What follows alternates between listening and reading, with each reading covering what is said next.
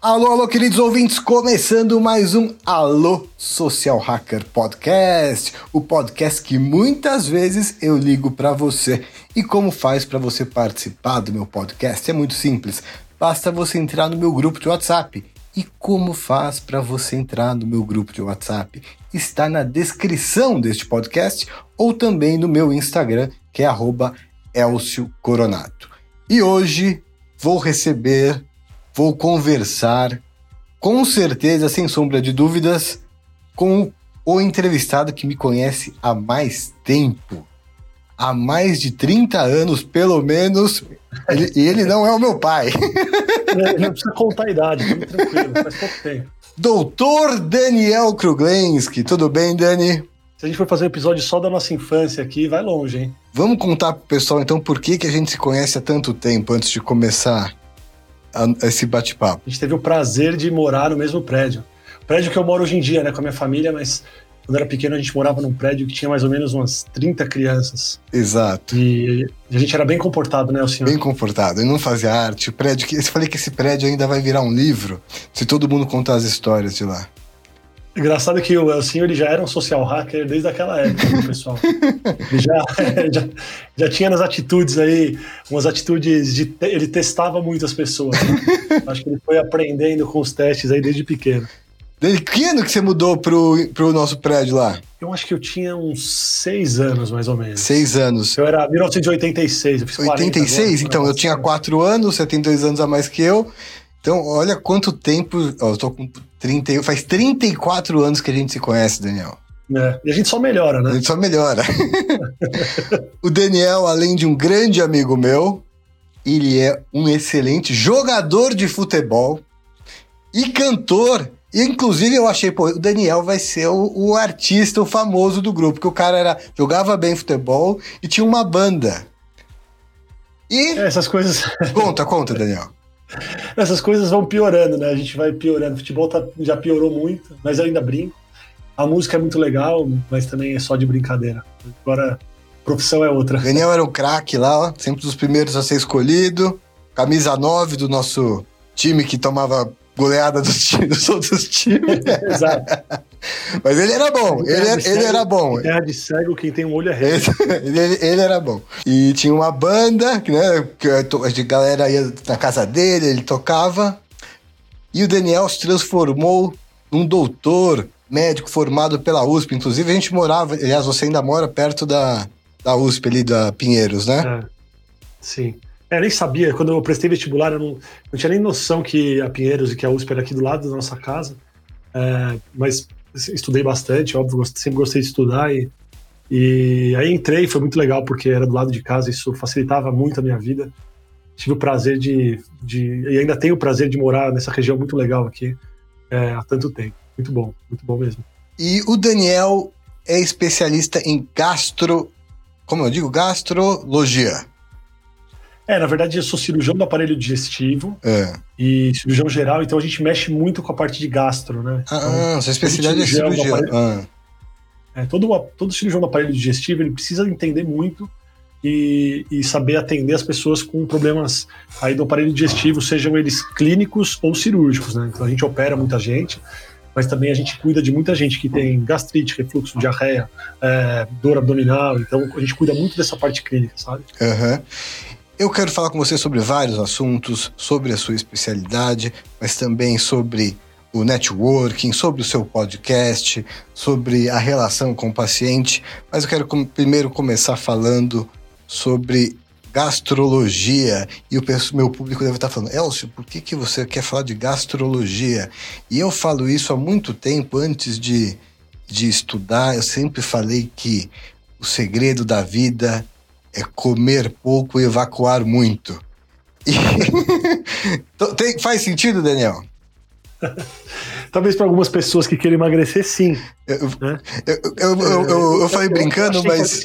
Tem, tem, que fazer sentido para você. Uhum. Né? Tem que fazer sentido para você e funcionar para você no seu dia a dia. Aí. O que eu quis dizer, na verdade, o que eu quero falar aqui com você, e obviamente quando toca nesse assunto, muita gente acaba levando pro tom da brincadeira, mas é um, um, um assunto sério que eu levo muito a sério, que é até a própria palavra enfesado, e a gente vai chegar em social hacking, vocês vão ver como, com esse assunto. É, vem do termo de você estar tá nervoso, mas do termo de estar tá com um intestino preso, cheio de fezes. É aí, confere, Daniel? Sim, sim. É, tem gente que faz essa correlação. É, é um dos termos que você pode fazer essa correlação, mas, mas ele, é, independentemente de correlação, quando você fala que alguém está enfesado, você já, você já associa que a pessoa ela já está um pouco mais estressada, nervosa, é, irritada mas com certeza dá para você fazer essa correlação, sim. E aí, onde eu quero chegar aqui, porque a gente fala aqui muito sobre relacionamento, sobre é, paciência, tolerância, entender o próximo. E o humor da pessoa tem, faz toda a diferença na, na relação pessoal. Uma pessoa que está mal-humorada dificilmente vai ter uma relação saudável. E eu queria falar com você sobre a relação do aparelho digestivo com o nosso humor. É, inclusive, quando, até, quando as pessoas, muita gente que é muito estressada, tem gastrite, a pessoa que tem intestino preso, fica mal-humorada, eu queria que você explicasse um pouquinho sobre essa importância da, do funcionamento do aparelho digestivo relacionado ao humor e acaba tendo, no fim das contas, é, relação com a, os relacionamentos humanos. Bom, assim, essa pergunta, ela, ela na verdade, ela é bem ampla, né? A resposta, ela, ela pode ser bem ampla e eu entendo como uma engrenagem. Então, o intestino, ele pode influenciar no humor da pessoa e o humor da pessoa pode influenciar no intestino. Então, por exemplo, se a gente for falar de diarreia, vai, é, que é a parte baixa do intestino, a gente, todo mundo ouviu falar, ou até já viveu na pele, que situações de mais nervosismo, quando a pessoa está mais estressada, às vezes o intestino solta um pouco mais. Tem até alguma síndrome chamada síndrome de intestino irritável que faz que tem muito dessa correlação, né? Quando a pessoa está num momento mais estressada ou de mais pressão no trabalho, o intestino pode soltar mais e até travar também. É, o nosso intestino ele é todo conectado com o nosso sistema nervoso, então conforme o, é, varia o nosso humor, nosso intestino pode sim variar. É, e o contrário também é muito válido. Tem pessoas que têm muita dificuldade de ir ao banheiro, então ficam muito tempo sem ir ao banheiro, e quando a pessoa está muito tempo sem ir ao banheiro, ela começa a ficar mais irritada, ela começa a ficar mais nervosa, ela começa a não raciocinar direito.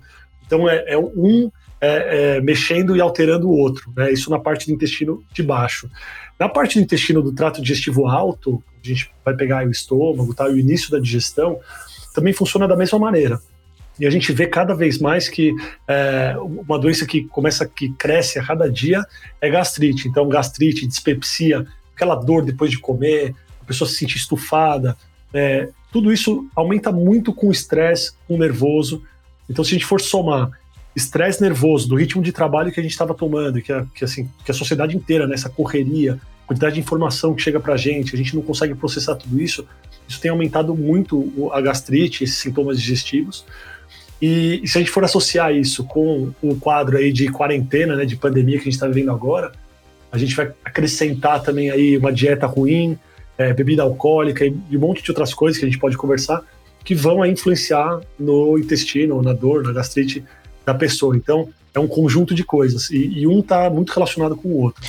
Pelo que você está me explicando, então, Daniel, essa relação do humor com o sistema digestivo é porque o sistema digestivo ele tem, é, digamos assim, o um sistema nervoso mais é, sensível, assim, mais é, o, o, sistema digestivo ele é todo inervado, né? Ele tem uma inervação, todo ele, ele, ele é todo conectado com o nosso sistema nervoso, que são os nervos e toda a inervação do corpo humano. E quando a gente está sob estresse, quando a gente está um pouco mais nervoso, a gente estimula alguns nervos que estimulam o movimento do intestino. Na maioria das pessoas tem uma minoria em que é estimulado aí o nervo que trava o intestino.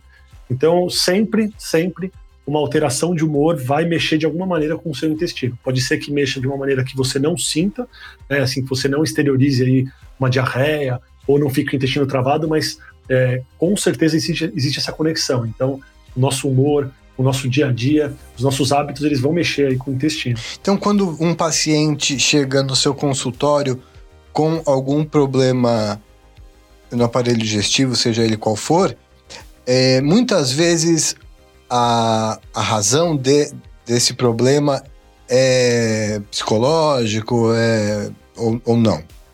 Muitas vezes, uhum. quase sempre. Na verdade, isso é, isso é importante, né? Claro que a gente não pode botar na conta do emocional sem excluir causas orgânicas, aí, causa, é, algumas doenças. Então, não dá para uma pessoa que chega com diarreia no meu consultório e falar, não, essa diarreia é emocional e não olhar para outras, Sim. outras possíveis Bactérias, etc. É, até câncer. Então, assim, a gente precisa realmente é, fazer uma, um escaneamento, uma triagem aí, idade da pessoa, histórico familiar, das coisas que, é, assim, será que na família tem incidência de algum problema gástrico?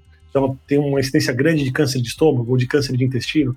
É, a pessoa está emagrecendo, a pessoa evacua com sangue, a pessoa é, já tem mais idade, menos idade, é, essa dor ou essa diarreia coincide com o estresse nervoso que a pessoa está passando ou, ou veio do nada. Então a gente sempre faz essa triagem, mas isso eu posso afirmar que uma grande maioria dos pacientes, e principalmente daqueles que têm sintomas de gastrite, dor de estômago, é, é, tem um peso no emocional muito, muito grande. Então, de novo, a gente precisa excluir outras causas. Então, para quem estiver ouvindo aí, se tiver com algum sintoma, é importante sempre procurar um médico, mas que tem essa relação, ela tem, e, e, e até por isso que uma consulta que não passe por esses hábitos, então, assim, hábitos alimentares, hábitos de vida, é, medicações que a pessoa toma, histórico familiar. Se você não passa por tudo isso na consulta, às vezes você vai ficar remediando uma dor, uma gastrite, você está dando remédio, mas você não está agindo na causa. Então é muito interessante. Tem consultas, às vezes eu tenho algumas consultas que eu vou falar de hábitos, que eu vou falar de, de programar rotina, de incluir exercício na rotina, de melhorar a dieta, de dormir melhor, de pedir demissão do emprego. Exato, de relação com a esposa. É, tudo assim, de relacionamento. Então, essa consulta precisa abordar é, também a parte emocional, porque, porque como ela tem muita responsabilidade nisso, se você só olha lá, a pessoa está com dor, ah, vou dar um remédio, você está remediando, você, não, trata, você não, não, está tratando a causa, sabe? E é interessante porque você acaba trazendo para sua vida. Então, várias vezes eu falei algumas coisas para meus pacientes que acabando a consulta eu parei e pensei, pô, preciso adotar isso para minha vida também, porque estou falando para ele, mas eu não faço, sabe? Então eu preciso fazer. A gente precisa ser o exemplo também. Eu acho que tudo se complementa, sabe? A gente tem que enxergar as pessoas como um todo. Isso, é, assim, com a sua experiência, com cada vez que você foi é, tendo mais, mais pacientes, mais tempo de experiência, você foi percebendo, eu acredito eu, ou desde a faculdade, não sei se já teve esse estalo, mas que é, o ser humano não é igual um automóvel que você troca uma peça, ele é um todo, né? Como você disse, uma engrenagem que uma coisa vai conectando com a outra. Você acabou desenvolvendo, Sim. percebendo ali no consultório, nas suas consultas, que muitas vezes você tinha que desenvolver um lado meio psicólogo da coisa? Ah, com certeza. 100% das vezes. Mesmo porque eu não posso atender da mesma maneira é, um empresário que tem que. Acabei de fazer um diagnóstico de um câncer, de um adolescente que eu preciso examinar a hemorroida, por exemplo, ou de um jovem que está com dor e que brigou com a namorada. Então, assim, cada consulta ela precisa ser adequada com, o, com, com tudo que envolve a consulta. E o que, que é o principal? A pessoa que está ali na minha frente. Eu preciso me adequar a isso, eu preciso entender que as pessoas são diferentes uma das outras, embora a gente tenha as doenças muito parecidas, mas uma doença em uma pessoa é uma doença, uma outra, a mesma doença numa outra pessoa é uma outra doença. Então, eu, eu com certeza eu preciso adequar não só o meu discurso, como o tratamento. É, o corpo é algo, é, é, corpo é algo que, que não é, não existe uma receita de livro para todo o corpo, sabe? A gente precisa tratar é, é algo dinâmico, quero dizer. Então, é, um jovem é diferente de uma pessoa mais velha, que é diferente de nas diversas profissões, nos hábitos das pessoas.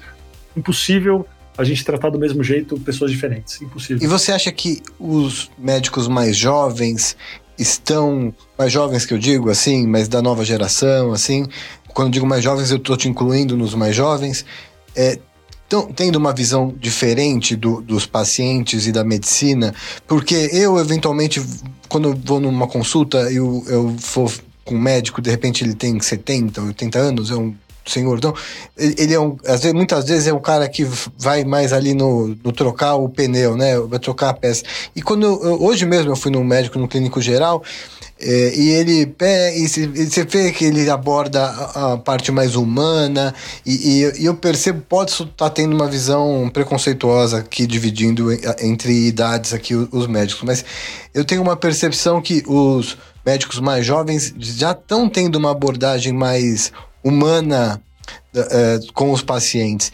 Isso faz sentido ou é, é só uma impressão minha? Não, com certeza faz sentido. E, na verdade, é uma questão de gerações, né? Não só por causa do médico, mas também por causa dos pacientes, por causa da, do acesso à informação que todo mundo tem, isso em todas as áreas. Então, antigamente, o médico detinha a informação e o paciente não sabia nada do problema. O médico estava lá numa relação muito paternalista, sabe? O médico é, mandando, o paciente obedecendo, é, não tinha uma troca. E hoje a gente tem acesso às informações, né? O Google está aí, muita gente fala mal do Google em relação à saúde, mas a cada vez mais ele vai ter mais coisa certa. O paciente às vezes já chega com a informação certa no consultório e essa relação ela precisa mudar, porque quem não, quem não se adequar a essa nova relação, onde ela é uma relação um pouco mais de igual para igual, é, vai perder, porque você não quer mais chegar num consultório médico e receber uma ordem inquestionável. A, a nossa função hoje é debater um problema, é discutir um problema, é colocar na mesa ali todas as opções e juntos a gente toma uma melhor decisão para você. E então assim, óbvio que eu estou generalizando. Existem médicos mais antigos que já faziam isso, existem médicos mais novos que também não querem ter essa conversa, mas de uma maneira geral, e eu acho que para todas as profissões serve isso, a, o acesso à informação mudou o jeito da gente lidar com o cliente, porque o cliente chega sabendo o que ele quer. Então a gente precisa, na verdade, ter esse jogo de cintura. É, isso é muito legal que você está falando, né? Porque muita gente diz aí na televisão ou não sei o quê, não, não vai se consultar com o Dr. Google, que você vai achar é pelo em ovo. Mas você está me dizendo, obviamente, que muitas vezes o cara pode ficar paranoico, mas muitas vezes ele vai jogando os sintomas, ele consegue chegar com certo. Pode estar tá errado o que ele está pensando, mas ele chega com mais pistas, talvez, para você tentar desvendar o que está acontecendo. É, tem, tem lado bom e lado ruim, né? Eu, eu, eu, tento reforçar sempre o lado bom, sabe, dessas coisas. Então, o acesso a, o, o rápido acesso à informação, ele pode, é, de repente, fazer uma pessoa iniciar o tratamento de uma maneira precoce, tomar algumas atitudes que vão ajudar e vão complementar aí o tratamento e o diagnóstico do médico. Então, tem esse lado bom. É claro que tem um lado ruim de automedicação, tem um lado ruim, às vezes, da pessoa achar que não é necessário ir ao médico e comer bola com um problema, problema grave.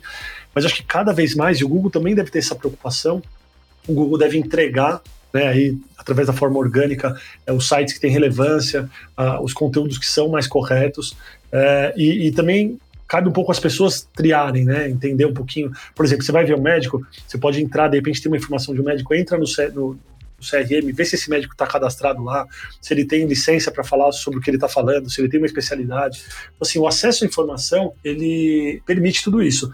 É, é, claro que quando você vai tomar uma atitude por você mesmo, você também precisa se responsabilizar por essa atitude.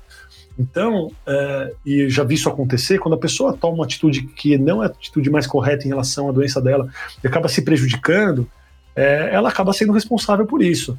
Às vezes a gente tem que correr atrás mas então eu, eu não aconselho você tomar uma atitude muito drástica com algo que você viu ali quando a fonte é, é duvidosa. Eu sempre acho que tem que ir ao médico. Sim, vá, vá ao médico, que... mas pesquisar para levar isso ao médico pode ser positivo. É, eu acho que eu acho que, eu acho que pode ser positivo. Às vezes o que muitas vezes acontece é assustar a pessoa. Então, o nosso papel é até de acalmar a pessoa, porque as coisas boas não são colocadas no Google, né? Assim, é, não de, de que não tem coisa boa no Google, mas se eu vou contar uma experiência pessoal, é muito mais fácil eu contar de um problema que aconteceu comigo. Então você vai ver as postagens das, das pessoas nas redes sociais. A pessoa conta de um problema que aconteceu, de algum, assim, de uma situação do dia que precisou enfrentar, mas ninguém, ninguém chega e põe e posta lá, não, hoje fui ao médico estava tudo bem. É, é, Essa história é sem graça, é sem graça, a história não tem, Então, então, assim, tem muito mais tragédia. Sim. Então, tem muito mais assim, ó, tem um pólipo na vesícula e era um câncer. Uhum. Tem muito mais disso. Do que... Só que tem muito mais pólipo que não é câncer. Uhum. Então, então, ninguém coloca, ah, nossa, foi o médico, ele disse que estava tudo bem.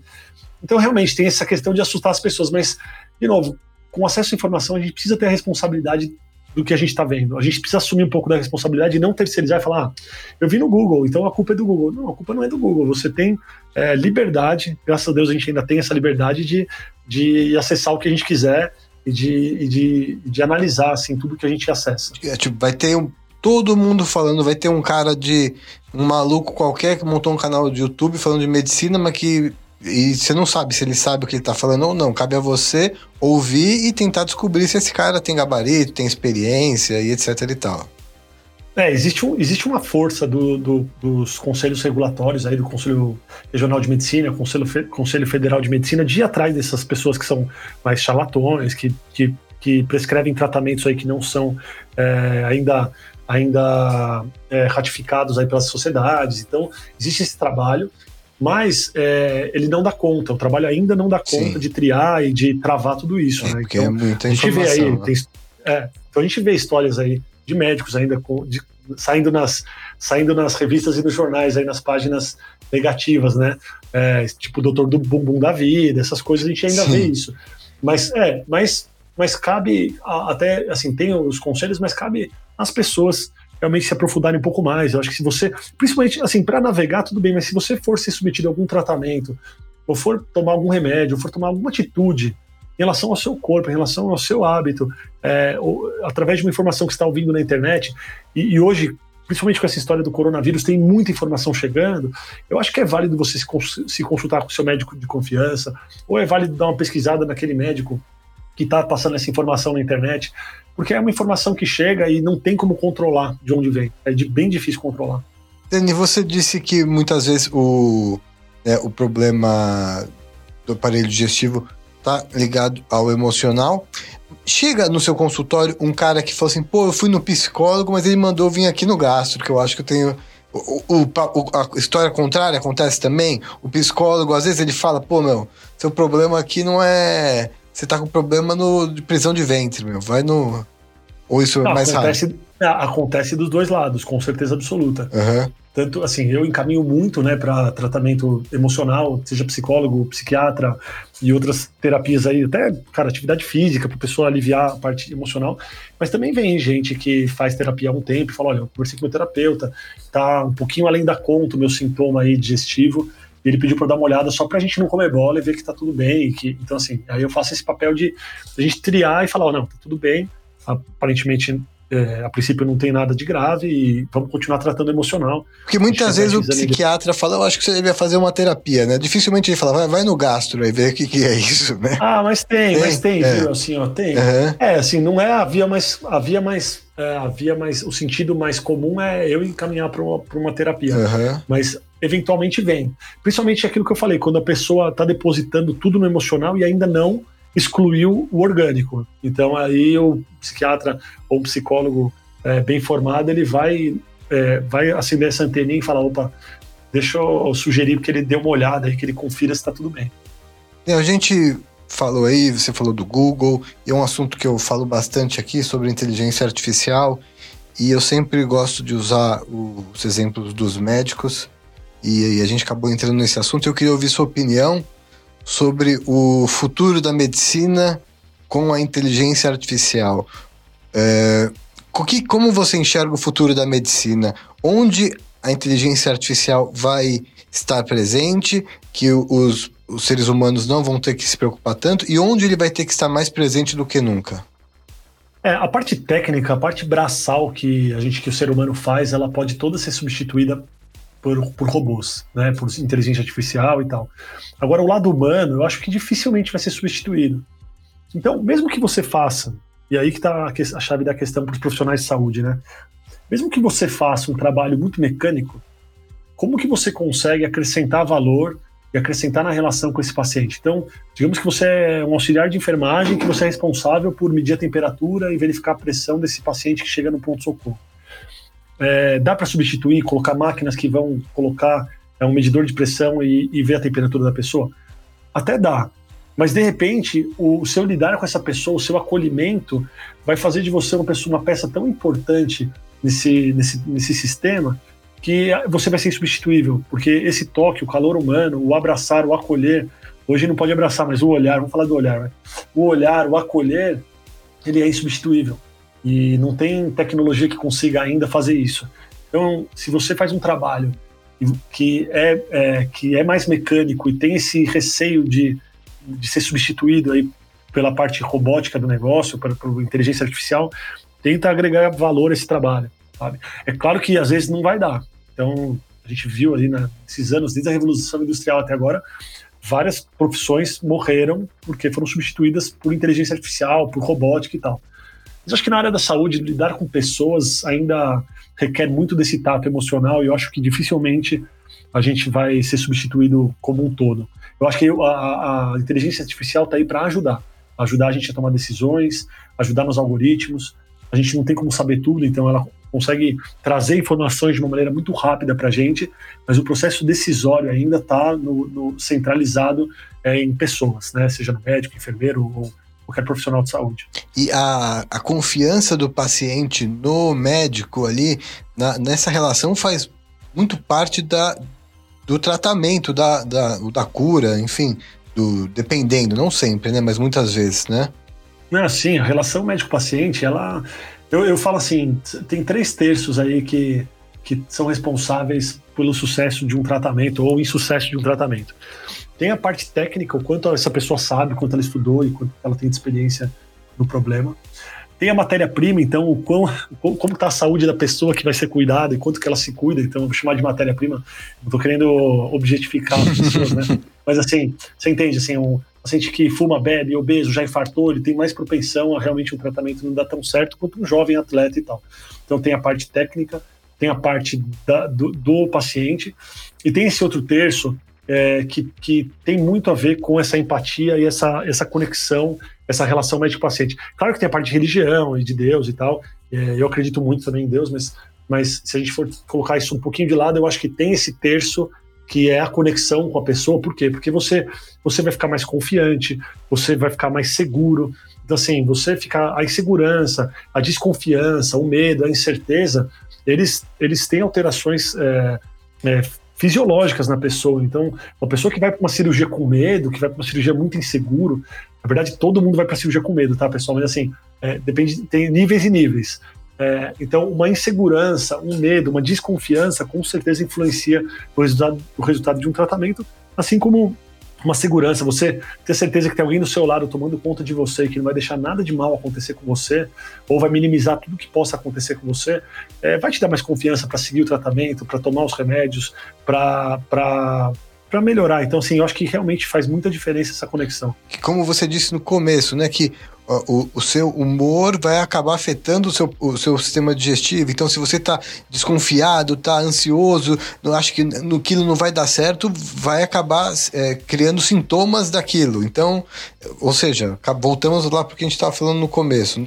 Nesse, mas assim, tipo, o que a gente acredita, o nosso corpo responde com sintomas ou não. Muitas vezes, não sempre. É, eu acho que tem isso, e na verdade, eu acho que a primeira coisa, assim, a gente tem que seguir um pouco do nosso instinto, né? Se você sente que tem uma coisa que não tá legal, que tá errada, eu acho que talvez você tenha que ir atrás de resolver e melhorar, e não se acostumar com o errado. Porque você acostuma com o errado, e aí o errado vira a sua rotina e seu certo. Talvez, não sei se isso é que dizer, mas assim, se você realmente entende para você que é normal ter dor, por exemplo, ah, todo mundo vive com a dor, normal ter dor você vai viver com a dor e aquilo vai ser seu normal. E aí eu tô falando de dor que pode ser físico, pode ser emocional. Não, o que, que eu quis dizer então, assim, é assim, se o, o, você está confiando no médico, a sua chance de você melhorar é muito maior. Ah, sem dúvida, sem dúvida. Do que é chegar sem assim, dúvida. pô, que, uh, chega pô no médico, pô... Se o médico, se o médico for bom, né? Sim. Se o médico se for um médico que estuda e sabe o que faz, com certeza a chance de você melhorar é boa, é melhor do que você seguir com desconfiança. Eu até sugiro que se você estiver muito desconfiado e achar que não tá legal, você procure alguém que te traga confiança. Isso serve para qualquer serviço, né? Assim, tipo, você está num psicólogo que você não confia, que você não consegue conversar com o cara, você está contratando uma empresa, você está contratando um mecânico para cuidar do seu carro, que você vai lá e fala, meu, tem uma coisa muito errada aqui, tem alguma coisa errada, provavelmente tem alguma coisa errada. Você tem uma, você tem uma oficina para indicar, não tem uma boa? Tem, tem. tem. Coronato Veículo. Boa, oficina Coronato, é. É. É, muito bom, muito bom mesmo. Então, Dani, agora voltando, agora entrando, você, além de médico, craque da bola e cantor, você também tem o seu podcast. Queria que você é, é. falasse um pouquinho como surgiu essa ideia de montar um podcast, que hoje o podcast ele é um instrumento de comunicação que não é só utilizado pelo tidos como comunicadores uh, antigamente, né? Ele é uma forma de você conversar com toda uma comunidade, né? E você tem um, um um evento que chama O Consultório. Queria que você me contasse um pouquinho mais sobre esse seu projeto. Que é um, existe um evento físico e existe o podcast. Sim. É, então, assim, quando, quando eu fui para o outro lado da mesa aí na parte de atendimento e de medicina, então, quando eu comecei a frequentar os médicos como paciente, e infelizmente tive que ir muito ao médico, então com familiares que precisaram ser operados, é, eu comecei a ver o quão heterogêneo, como era diferente o atendimento de médico para médico. Mesmo de médicos que sabiam muita medicina, tá? Que eu, que eu sei que são médicos renomados, que conhecem muita medicina, mas tinha algumas consultas que eu saía muito confiante naquilo que foi passado, e algumas consultas que não, que não me passavam confiança. Apesar da pessoa eu saber que é uma pessoa boa, sabe, que entende medicina. E eu sou um cara que gosto muito de me comunicar e gosto muito de estudar comunicação. Então eu, eu, eu comecei a ficar intrigado com isso, porque a gente não aprende na faculdade a parte não técnica. E você vê, a gente todo dia eu lido com pessoas eu preciso é, me adequar com cada pessoa que eu atendo e a gente não tem nada que ensine ou que fale sobre isso. Então eu mesmo decidi fazer. Então eu fiz um evento chamado Consultório, onde eu trazia pessoas, né, onde eu trago, na verdade, pessoas é, especialistas em diversas áreas que nos ajudam, assim, que vão nos ajudar a, a melhorar, a crescer, a melhorar é, essa nossa relação com os pacientes, a nossa relação conosco mesmo. Então, todos esse, esses soft skills que não são ensinados aí na faculdade, eu tento trazer no evento. E só que o evento que acontece uma ou duas vezes ao ano, ele é pouco para mim, porque eu fico com abstinência. Uhum. Eu falei, por que, que, eu não, por que, que eu não posso trazer essas pessoas semanalmente para conversar sobre algum assunto que não é ensinado na faculdade? Então eu resolvi fazer o podcast. Aí o podcast eu convido essas pessoas para a gente bater um papo. Então a gente fala desde marketing digital, até comunicação, até inteligência artificial, até, sei lá, é, de tudo na verdade. Como que acha nas plataformas o consultório? É, chamou o consultório, tá? No SoundCloud, no Spotify, no Apple. E, e, e, aí, cada semana eu trago alguém que vai trazer uma visão não médica, e pode até ser médico também, mas traz uma visão de algo que a gente não aprendeu na faculdade. Então, por exemplo, é, eu trouxe um médico que se formou aqui e mudou para o interior. Então, ele foi falar, eu fui conversar com ele como que você faz essa transição para o interior. Aí, um monte de médico do interior é, tirou vários tiraram vários insights de lá, né? Falaram, pô, eu posso fazer isso, posso fazer aquilo. Ou trouxe uma médica que é mãe tem uma empresa e é médica. Então, como que uma mulher, mãe, médica, empresária, consegue se virar, é, mãe de gêmeos, consegue se virar é, nesse mundo corrido? Ela fala a experiência dela. Então, são coisas que. É, e são experiências que você não vai achar no Google. As pessoas, assim, a experiência pessoal é uma coisa que a gente adquire errando muito e, e batendo muito a cabeça. E o consultório ele funciona assim. Então, quanto mais tempo de consultório, mais experiência a gente adquire. E, e o evento, o podcast, eles são para isso, para a gente passar a experiência. Eu não tenho problema nenhum em, em, falar o que eu faço e como eu faço. Eu gosto de que as pessoas ouçam e depois elas me dão esse feedback. Pô, Daniel, eu ouvi um podcast lá que você falou que você faz tal coisa aí com a telemedicina. Eu apliquei no meu consultório, deu super certo. Pô, isso aí para mim me alegra, sabe? Eu acho que a gente tem hoje a gente está numa era você faz muito isso que é que, que, é de, que é de dividir o conhecimento. Antigamente, quem, quem detinha o conhecimento era a pessoa que se diferenciava. Então, a pessoa gostava de entender e deter. Ó, aquele cara sabe tudo disso. Hoje, quem, quem, quem compartilha conhecimento, é, eu acho que é quem é mais feliz e quem pode ajudar os outros. Então, eu tenho, assim, eu gosto do meu consultório, eu opero, eu sou cirurgião, é, e eu tenho uma rotina até corrida, mas eu tenho tanto prazer em fazer as coisas do evento e falar sobre isso. Vocês veem que eu falo sem parar, não tô nem, nem deixando assim eu perguntar, mas tenho tanto prazer em falar sobre isso que para mim é o trabalho ele é uma alegria, sabe, trabalhar nessa, nesse lado aí. Daniel, tá, quanto tempo já tá o podcast? O podcast eu comecei dia 1 de janeiro. 1 de janeiro ano. desse ano. E eu fiz um, é, tem um episódio por semana. Eu acho que a gente não, eu acho que eu não consegui fazer uma semana, acho que eu não coloquei o episódio. O resto tem um por semana. Então já tem já tem quase 25 episódios, eu acho, né? O que é legal desse universo do podcast aí para o público saber que o acho que o grande barato do universo do podcast é que diferentemente da televisão ou até do o YouTube, o YouTube é meio que dos dois lados, mas o, o podcast ele sendo nichado, né? Ele é o sucesso dele tem muito a ver com o nicho, né? Então você é, fala, poxa, eu, eu só vou falar. Só, não, não que você só fala para médicos, tá? Mas, tipo, seria um pensamento, poxa, de repente eu vou estar tá fechando o meu público, mas esse é um grande do segredo do sucesso de um podcast, é você saber muito bem o seu público. Concorda comigo, Daniel? Eu concordo. Eu acho que quanto mais você souber quem é, para quem que você vai entregar, quanto mais, quanto mais você souber das dores da pessoa, o que, que a pessoa quer ouvir de você, melhor você vai entregar.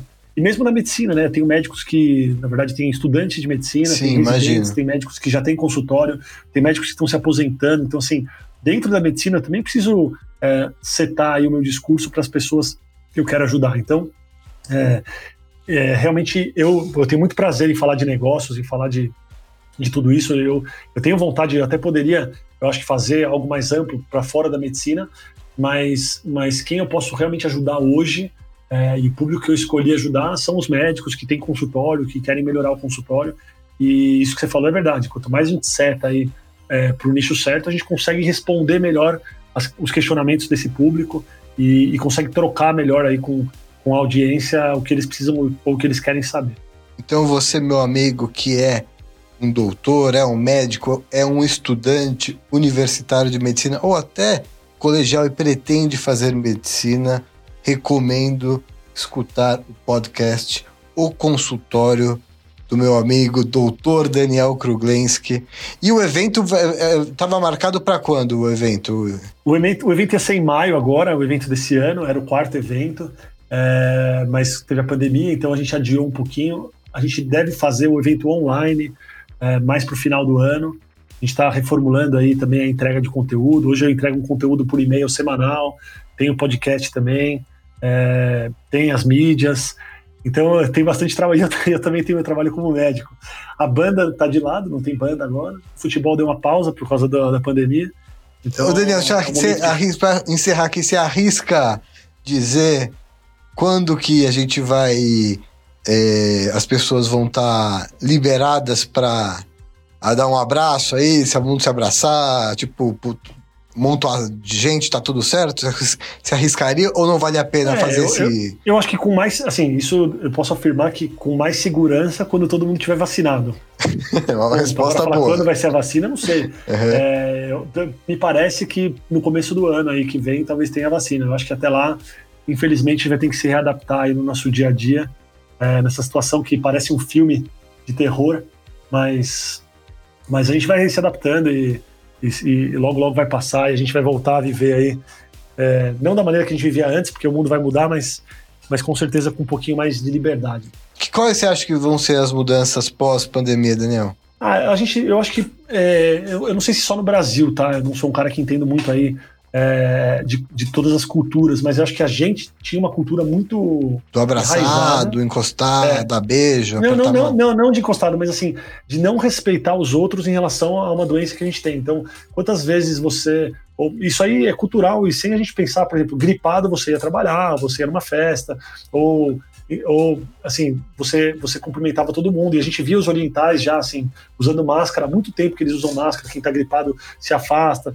Então, assim, eu acho que essa cultura de respeitar o outro, quando a gente tem um problema e a gente vai tentar respeitar o outro e não transmitir para o outro, eu acho que talvez isso mundialmente fique um pouco mais reforçado, né? Essa, esse, esse calor brasileiro de abraço, de beijo, isso não sei se é, mundialmente vai vai ser tão aceito, assim, acho que esse distanciamento ele... Você acha que as pessoas vão voltar a se cumprimentar com um beijo no rosto, assim? Ah, eu acho que com a vacina sim, é, mas de uma maneira talvez é, um pouco mais seletiva, né? Para as pessoas que são, são mais íntimas. Não vai ser, você não vai chegar é. tipo num lugar que você não conhece ninguém, vai dar beijinho em todo mundo. Ah, difícil, difícil. Acho que não, né, senhor?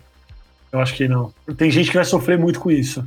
Tem gente que tá adorando, que já era social mesmo, né? Então tá só tá. E, e tinha gente que já tinha essa paranoia de lavar a mão em relação a tudo, agora então né? É, é assim, eu, como médico e na minha profissão, eu sempre fui meio neurótico Sim, com a história claro. de lavagem de mãos, aí, principalmente por ser cirurgião, mas, mas eu acho que a cultura de lavar as mãos, de, de um leve distanciamento aí, mesmo quando for permitido a, o, o aglomeramento, eu acho que isso vai ficar, viu? Acho que isso fica. Muito bem. Muito obrigado, Daniel. Foi ótimo entrevista. Falamos sobre vários assuntos diversos aí. Conseguimos abordar diversos assuntos, tanto dentro da medicina quanto do relacionamento pessoal. Tem mais alguma coisa a acrescentar aqui no, no podcast? Obrigado, queria agradecer só, assim, acho muito legal aí o que você faz. Ele tem a sua cara. Você já faz o Social Hacker desde que você tinha 15 anos, eu acho, então é, só mudou o nome. Você sempre, você sempre teve essa curiosidade aí por pessoas é, e por respostas é, instintivas das pessoas, então é muito legal e é legal ver o crescimento aí do podcast também. E queria agradecer para dizer que foi muito legal, foi uma honra o convite e espero que eu possa ter ajudado aí o pessoal que está ouvindo. Foi ótimo, muito obrigado, Daniel. Foi muito legal também gravar com uma pessoa que eu conheço há tanto tempo, um amigo de infância. Obrigado, eu que agradeço. Espero que todos tenham gostado. Vão ao consultório, que não é o consultório físico, é o podcast do meu amigo Daniel. E ouço vocês no futuro.